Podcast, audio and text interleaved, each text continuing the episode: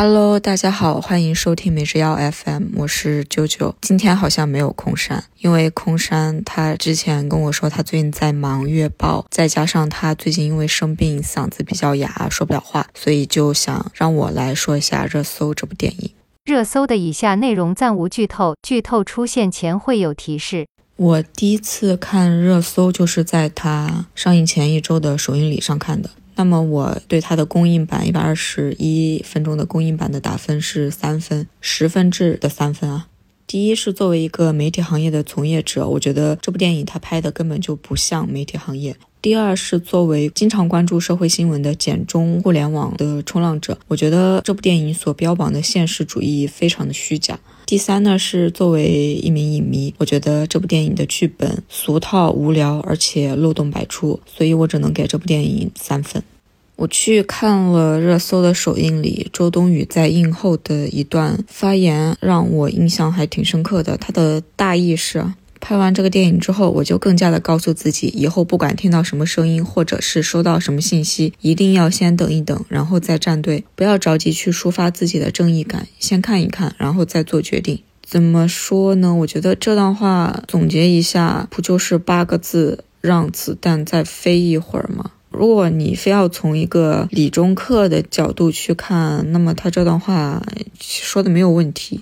但我不知道大家是怎么想的，反正我是不会在任何社会新闻下面评论留言“让子弹再飞一会儿”这句话的。嗯，我觉得你在一个讲述媒体对抗强权、为弱者发声的电影中，是怎么得出了一个“让子弹再飞一会儿”的感想呢？尤其是当时的首映礼，他那个背后大荧幕放的海报上面打的 slogan 还是“你的每一次发声都雷霆万钧”。我觉得你与其在这儿让子弹再飞一会儿，不如去敦促一下那些媒体、那些自媒体，就是少发一些未经考证的煽动情绪的垃圾文字，就像这个主角在电影里所做的那样。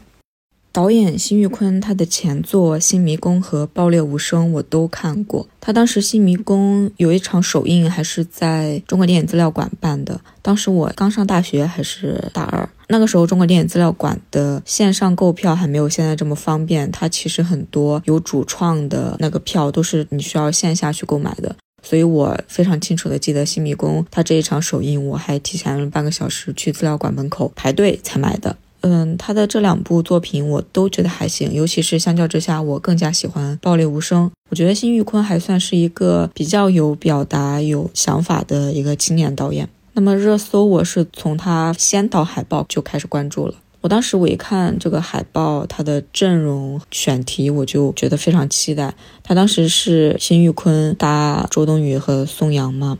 然后他的选题其实从他的片名就能够看出来，他想讲的是互联网，想讲的是媒体、自媒体，想讲的是舆论，这些都是我非常感兴趣的话题。我想辛玉坤前两部都还挺稳的，那第三部怎么也差不到哪儿去吧。他当时《西宁》第一次放映之后，我就去豆瓣上看了一下评论，就是不是那种一边倒的好评或者差评。我当时就觉得可能会是一部及格的商业片，可能就一部三星片。当时还是会抱一个期待的态度。真正看完这部电影之后，我觉得我的落差很大。那么我之后可能也不会像之前那么期待辛宇坤后续的任何作品了。剧透预警，请注意，接下来有热搜的剧透，请注意，接下来有热搜的剧透。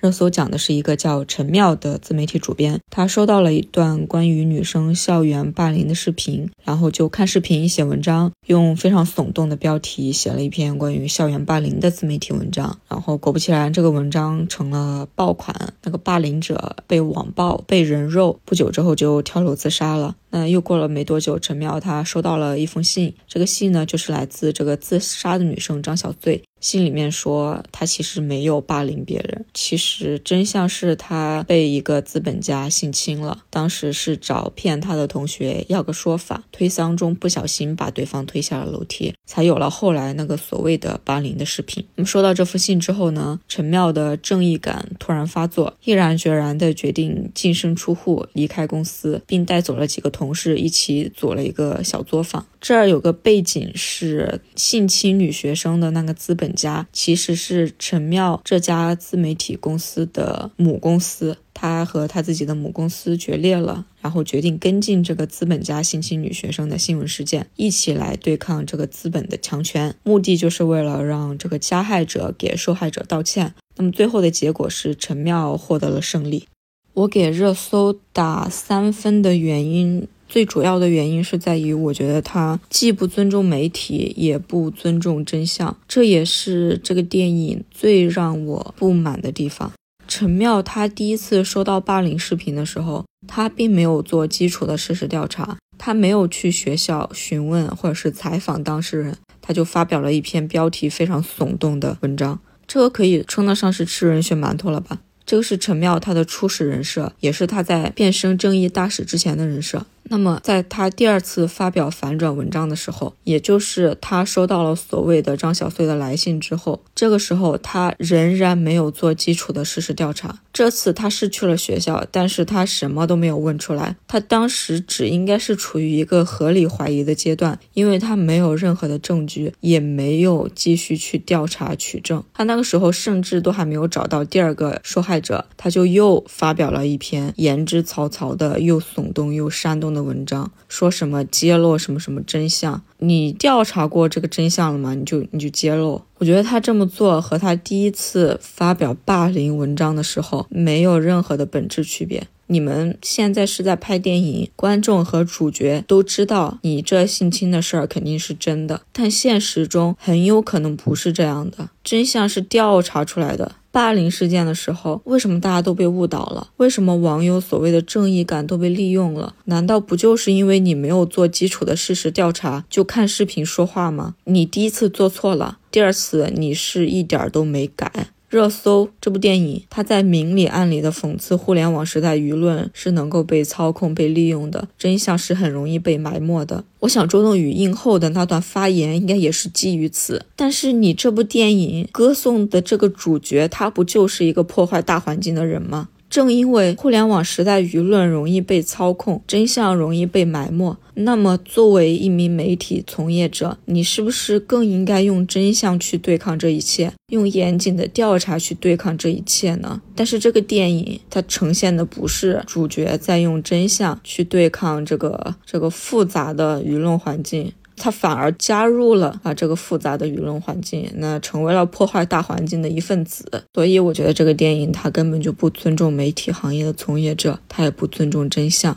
有两个问题可以讨论一下。第一个问题是，主角他是自媒体。他不是调查记者，也不是波士顿环球时报的聚焦小组，他甚至没有采编权，他好像不能够做非常完善的调查。那么这是不是他只能以电影里面呈现的方式去去取得他胜利的一个原因呢？我觉得女主角作为没有采编权的自媒体，确实是做不到像调查记者那么严谨、专业且全面，但基础的事实确认是可以做到的吧。张小穗那封信里面，一是讲的霸凌事件是假的，二是揭露了一个性侵事件，这两件事你一件都没有查证啊。退一步说，就算这些调查对于自媒体来说非常的困难。那么，是不是可以把你收到的这个料给到更专业的调查记者，让他们去做事实的跟进，或者是你们一起合作，你就负责你自己专业的事儿？这怎么也比你现在既要当正义的真相传播者，又要当强有力的舆论操控者要强吧？第二个问题是，是不是正因为大环境很差，主角就只能用这种以魔法打败魔法的方式取得胜利呢？就是对方很会利用舆论操控舆论，那么我就要比你更加会利用舆论，更加会操控舆论，才能去打败你呢？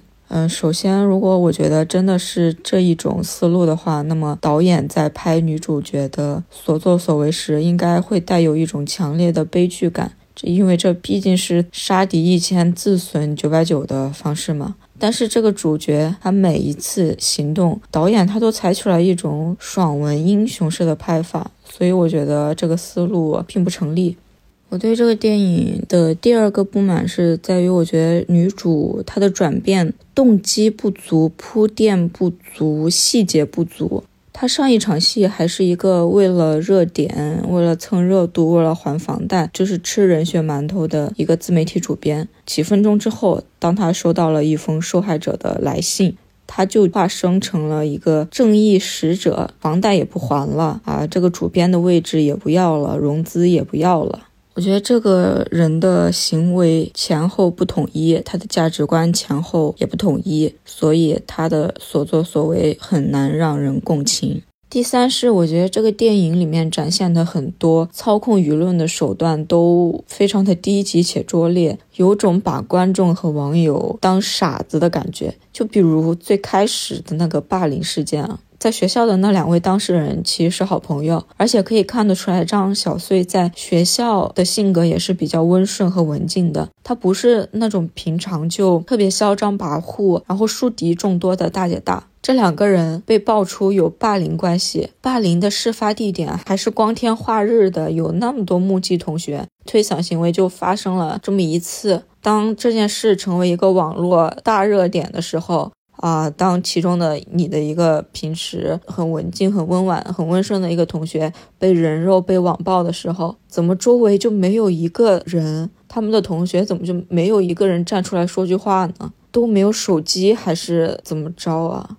我觉得，因为这个事儿它本身就是捏造的，所以它是非常容易被辟谣的。但凡你自己你出来说句话，或者是你周围有同学，你找你同学、你朋友帮你出来做个证，也不至于出现这种一边倒的网暴或者是人肉。我是觉得当代网友的信息挖掘能力还是挺强的。这么一个社会爆点的新闻事件，有一个当事人或者是当事人周围的人出来说句话，你发出去，你不至于石沉大海。你就算石沉大海，你被删了，你被怎么着了？咱现在有这么多的媒体、自媒体，你去给他们爆料，我想这么大一个社会热点事件，很多媒体都会想要去跟进的吧。包括影片后半段，就是女主的父亲出来上采访节目还是访谈节目。啊，就控诉这个女儿不养她，不给她抚养费还是啥的，总之就是让女主的人设崩塌嘛，让大家都来骂这个女主。我觉得这一个桥段也挺拙劣的。首先，饰演父亲的这位演员的表演就挺浮夸的，完全就把我是个坏爹写脸上了。他在镜头面前展现的那种吸女儿血的嘴脸，其实是有点让人不适的。我觉得当代网友看到这种视频，尤其是最近这几年女性主义啊思潮的影响越来越深的当下，我觉得很多网友应该都只会心疼女主有一个这样的爹吧。比如就是之前毛晓彤和她父亲的那个新闻，很多网友不也是更加心疼毛晓彤吗？最后，我觉得这个电影第四个缺点是转移矛盾、粉饰太平。他所谓的现实主义非常的虚假，主要体现在他把一切的对与错都归结于资本。我觉得，但凡关注过两两三个社会新闻事件的简中互联网冲浪者，都不会得出这样的结论啊。当然，这已经算是这部电影比较轻微的缺点了。因为这不只是它的缺点，很多所谓的嗯现实主义、现实题材的电影都会把矛头指向资本，看累了都。有观众说本片与电影《斯隆女士》有重大相似之处，你觉得呢？《斯隆女士》是劳模姐杰西卡·查斯坦主演的政治惊悚片，片中的斯隆女士是一家政治顾问公司的高级说客，她战功赫赫，但也因毫无底线而臭名昭著。某天，枪械公司聘请斯隆阻止控枪法案通过。斯隆在跟客户、老板的矛盾中，选择带着自己的团队集体跳槽，支持控枪法案。影片最后几分钟出现反转，斯隆女士通过各种卑鄙的手段，完成了她心中高尚的目标。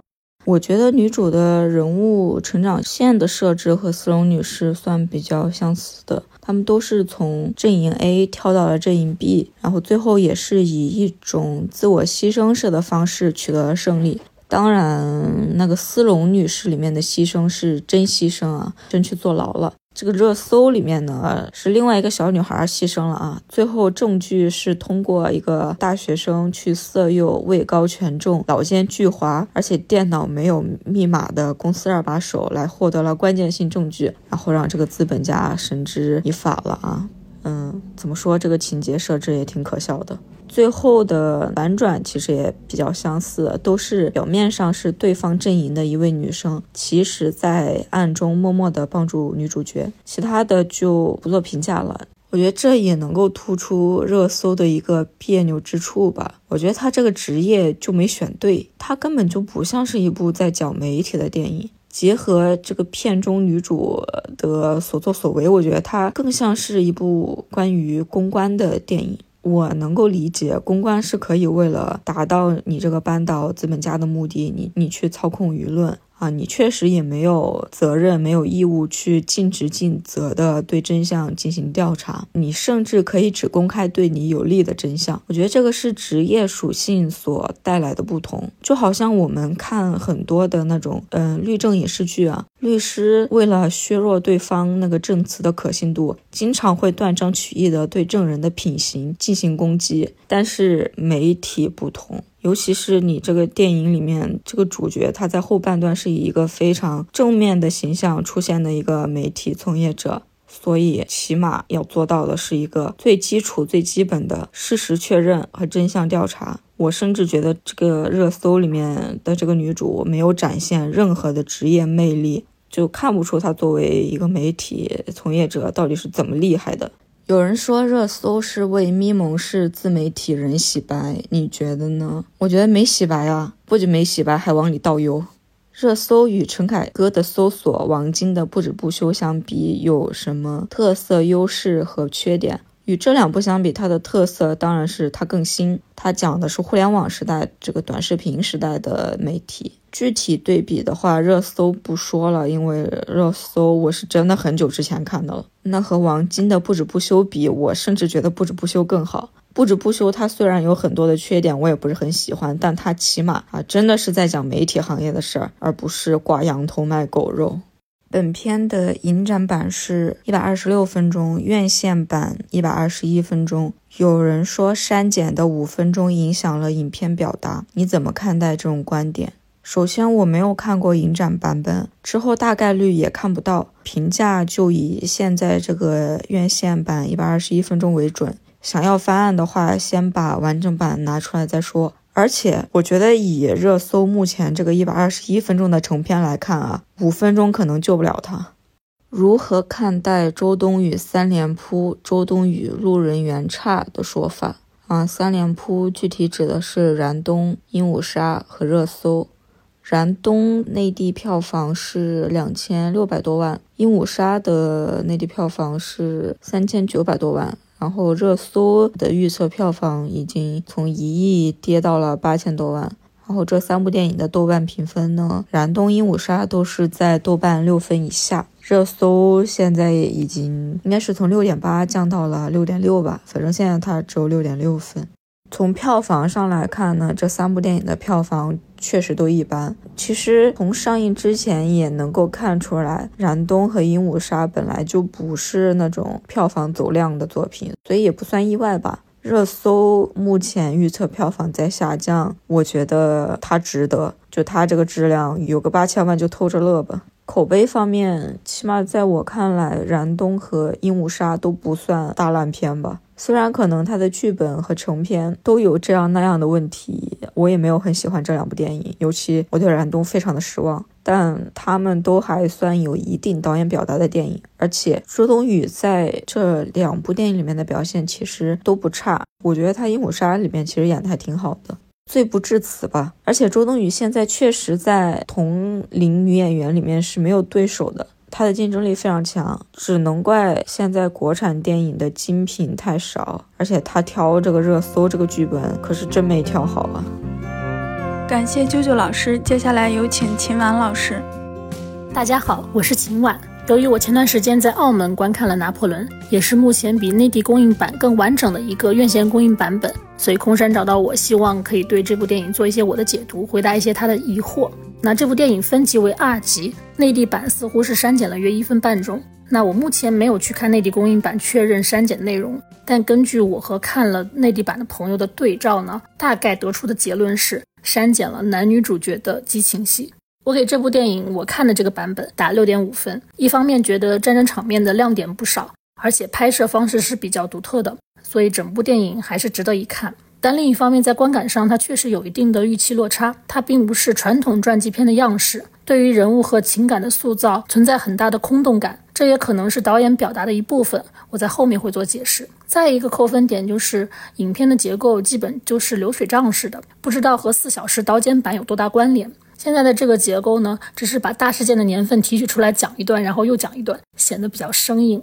然后是评价一下华金跟凡妮莎的表演。嗯，其实我觉得，虽然说华金四十多岁，在横跨青年到中年的两个阶段，但是没有太多违和感吧。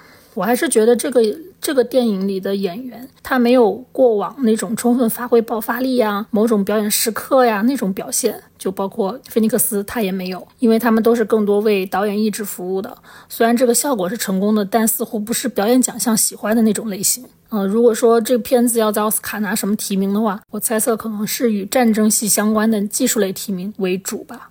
影片批判的内容已经非常明确的在结尾字幕中表述出来，而且是一种唯恐大家没有看懂的样子。他写到这个拿破仑多次主导的战争阵亡了多少多少人，这是一个非常庞大的数字。那在当下的价值观里是绝对意义上的批判了，它是一种反战。与此同时，影片应该不存在赞颂任何东西，这是一部以讽刺为主的电影。有人说这是帝国时代下的芭比和肯，我觉得有一定的道理。尤其是拿破仑嘛，他当然是一位肯中之肯，肯中之王。肯嘛，他就热爱男人与马的这个叙事。那拿破仑也是骑着马战斗的啊，非常标志性的一个状态。那影片的第一场戏，第一次冲锋，他的马就被炮弹打到了肠穿肚烂，充满了对这个肯中之王拿破仑的讽刺。那这部电影的战争戏，我认为是拍得非常好的，可以说最精彩的部分都在战争戏上，一场接一场细致描绘了这个整个战斗的过程。它使用的方式是一种旁观式的极度写实，写实的程度近乎令人发笑，但它也不是在恶搞的那种发让人发笑，因为它完全没像一些战争片那样去渲染力量和血性，去渲染英雄主义，渲染将军和士兵有多英勇，而是让你看到一个个士兵或者反抗者被打飞打烂的那种渺小感。各种阵型呢，常常打翻一批人就要进行补位，你就能看到那种补位之后的人接棒而死的那种荒谬感。大家其实都是人肉盾牌而已，包括对于主角的刻画，你很少能够看到一个主角在冲杀攻城是以如此狼狈踉跄的方式进行的。这应该就是老雷想要的一种祛魅效果。他其实就是告诉你，你看打仗是你在一些战争片里看到的那样气势磅礴的吗？你换一个平时的状态去看，你会发现一切非常可笑，都是以各种无意义的死亡组成的。那这些死亡的源头被汇集到了拿破仑这个大将军的头上。而且不光是战争，包括党争中的这种杀戮也是一样的。开头就是玛丽皇后上断头台，这是一个非常完整的过程。怎么把她推上去？怎么把她的脖子套进去，卡好位置，然后拉绳子铡刀落下，把她的头砍掉，然后捡起来给百姓展示，也很完整，也很不避讳血腥的一个过程。还有就像那种菜市场一样的当庭辩论、追逐，每个人感觉都很笨拙。被抓住的要自杀还没有自杀成功，就会继续被羞辱。像拿破仑这样子，他当时是侥幸逃出来，然后反败为胜的。那他其实也透着一种狼狈和笨拙。这些拳斗戏和战争戏的气质是统一的，就都是在讽刺。至于有些人觉得片中拿破仑的塑造是晋江文学中的恋爱脑霸总，嗯，我认为这样的人可能没有看懂。不好意思，这样讲可能比较冒犯。我完全不觉得片中的拿破仑是恋爱脑，因为恋爱脑指的是，呃，做任何事情都是为了爱情，无条件、无底线为爱情付出的这么一个人。但拿破仑对约瑟芬的感情，我觉得在片中是一种我认为我很爱你的那种感情。里面其实有几个细节，内地版应该是删减了拿破仑与约瑟芬的这个激情戏。那我在澳门观看的版本里面有两次激情戏是非常明确的在表现拿破仑就像完成任务一般，从后面撩起约瑟芬的裙子。然后进行激烈的动作，那这个状态是没有任何美感，也完全不情色的一种状态。它甚至不能被认为是拿破仑情欲的展示和表达，更多是一种泄欲，或者是说他在完成一个繁衍的任务。有一段是翻译字幕里的，那拿破仑说的大概意思是啊，要快点生孩子，不要枉费我昨晚那么辛苦操劳啊。虽然我没有认真听这个英文原文怎么说的，但意思应该没错吧？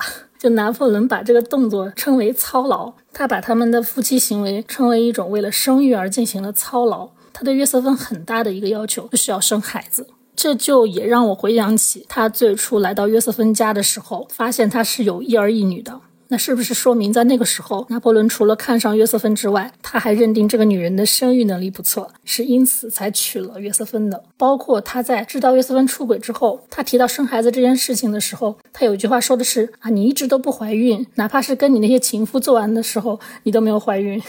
就这句话，其实，在我们听来是非常奇怪的。就一个那个时代的男性，一个王，一个皇帝，他竟然不在意自己的血统本身吗？他居然想要孩子的诉求已经强烈到都超过了这个孩子是不是我自己的？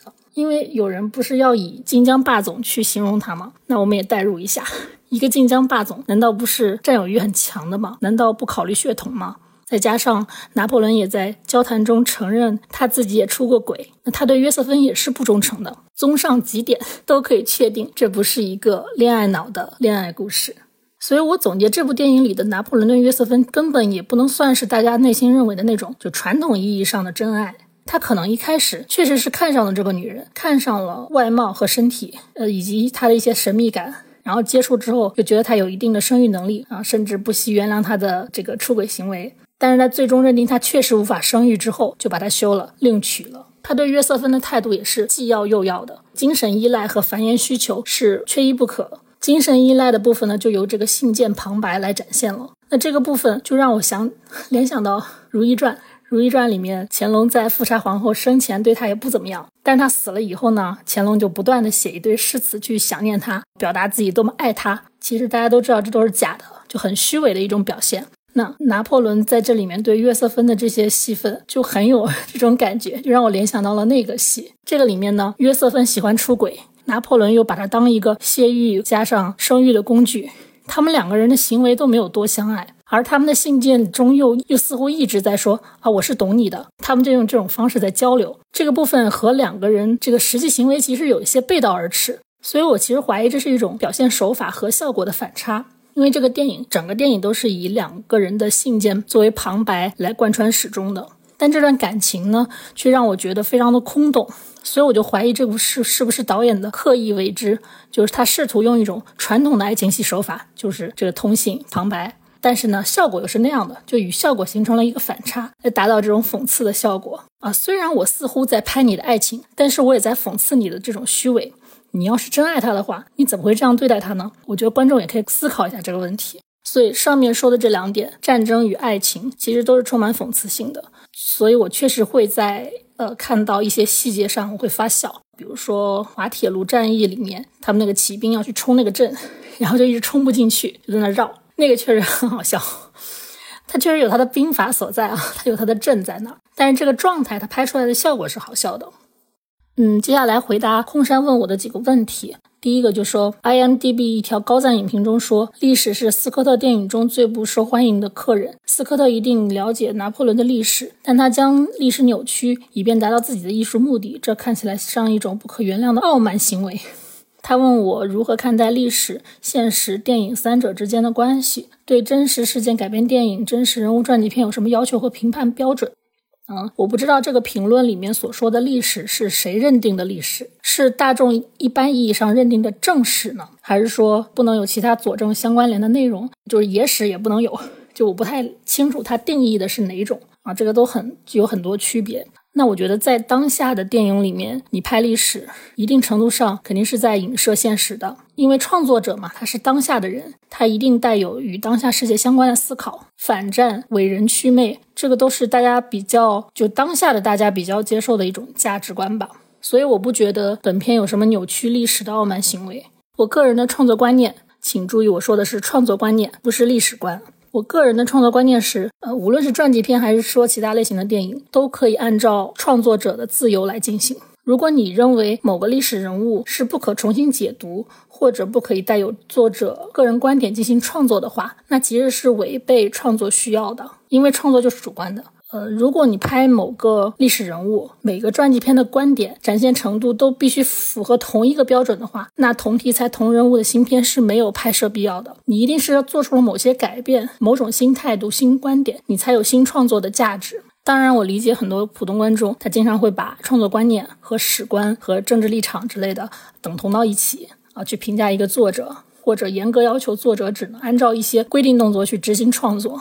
与此同时，我其实认为这不是一个文艺批评的范畴啊，给文艺创作作品去扣帽子是一种比较低端或者说门槛很低的行为。如果是在这样严苛的一种环境下，那就没有创作某些题材的必要，因为作者一定会被曲解。但是他们这些作者呢，可以去更包容的环境里进行创作，这样其实有利于找到自己的受众。如果真实事件改编电影，或者说真实人物传记片，极大的扭曲了原型人物事件，嗯，而遭到抨击。注意，我说的是极大的扭曲。那我觉得这也是创作者在创作时一定会把这个后果考虑进去的。因为其实，在大部分的这类电影的创作中，不至于达到极大扭曲的地步。其实大家也可以想一想，就是昆汀拍《无耻混蛋》，他最终是把希特勒杀掉的，这个算极大扭曲吗？这个大家接受吗？是不是要针对一个大家都公认的坏人就可以这样做呢？大家可以思考一下这个问题。我对这类电影的评判标准是看作者性以及执行能力，这也是所有电影共有的评价标准。在传记片层面，就会看它是否提供了新的视角、新的角度、新的观点，以及新的人物书写方式，以及它的执行度如何。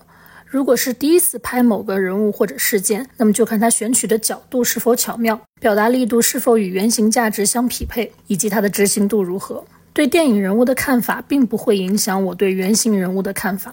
呃，看完这个电影之后，我并不会对拿破仑改变什么印象。呃，在我的观念里面，历史上所有曾经这样不可一世的王者，一定也都有他们作为凡人的一面，也就是脆弱的一面。本片呢，必然是对这种历史大人物进行祛魅的。如果有印象层面上的极大反差，那么就看导演是否能够用电影来说服我。那有的人可能就会觉得，那他要是用电影说服你了，你是不是对原型人物的看法就扭曲了呢？那这个电影是不是一个大毒槽呢？首先，我还是认为不会有极大的扭曲，因为现在无论国内外，已经是一个异常保守的创作阶段了。反倒是作品被硬生生曲解的可能性更高。其次呢，我认为分清创作改编和现实是一个成年人应有的能力。呃，拿破仑是法国人，但是影片的对白使用了英语，这个问题在当下这个强调族裔叙事的阶段呢，确实可能是老雷比较 old school 的地方。之前他那部《库奇家族》其实也有这个问题。意大利人都讲英语嘛，这个其实也不是第一次了。但我觉得他到这个现在他的这个阶段，可能不是那么在意这个方面了，甚至他也不会去为了某个流行的议题而去拍一个新片。然后空山问的第二个问题，雷德利·斯科特被一些人称为女性主义导演，你是否认可这个评价？我认可他的这些作品是存在女性主义的创作，他确实是比较早拍女性英雄作为主角的科幻片，还有非常经典的《末路狂花》，也是女性为主角的犯罪电影。啊，这里面也是激烈的反抗男权社会，这些都是我们了解比较深的他过去的作品，包括近年的这个《最后的决斗》，也是属于硬核女权吧。但我不觉得他每一部都要秉承着说我要拍一个女性主义电影这样的一个目的性。就比如以这个拿破仑而言，我认为这个女主角约瑟芬的主体性就没有那么强，而且就像我刚刚提到的，她更多是想制造与传统爱情手法相悖的一种讽刺效果。那么女主其实就更为工具化了。我觉得她是以完成这种讽刺为第一要义的。当然也有可能，呃，比如说四小时的版本里，约瑟芬的主体性会更强，那我们就可能到时候再看了。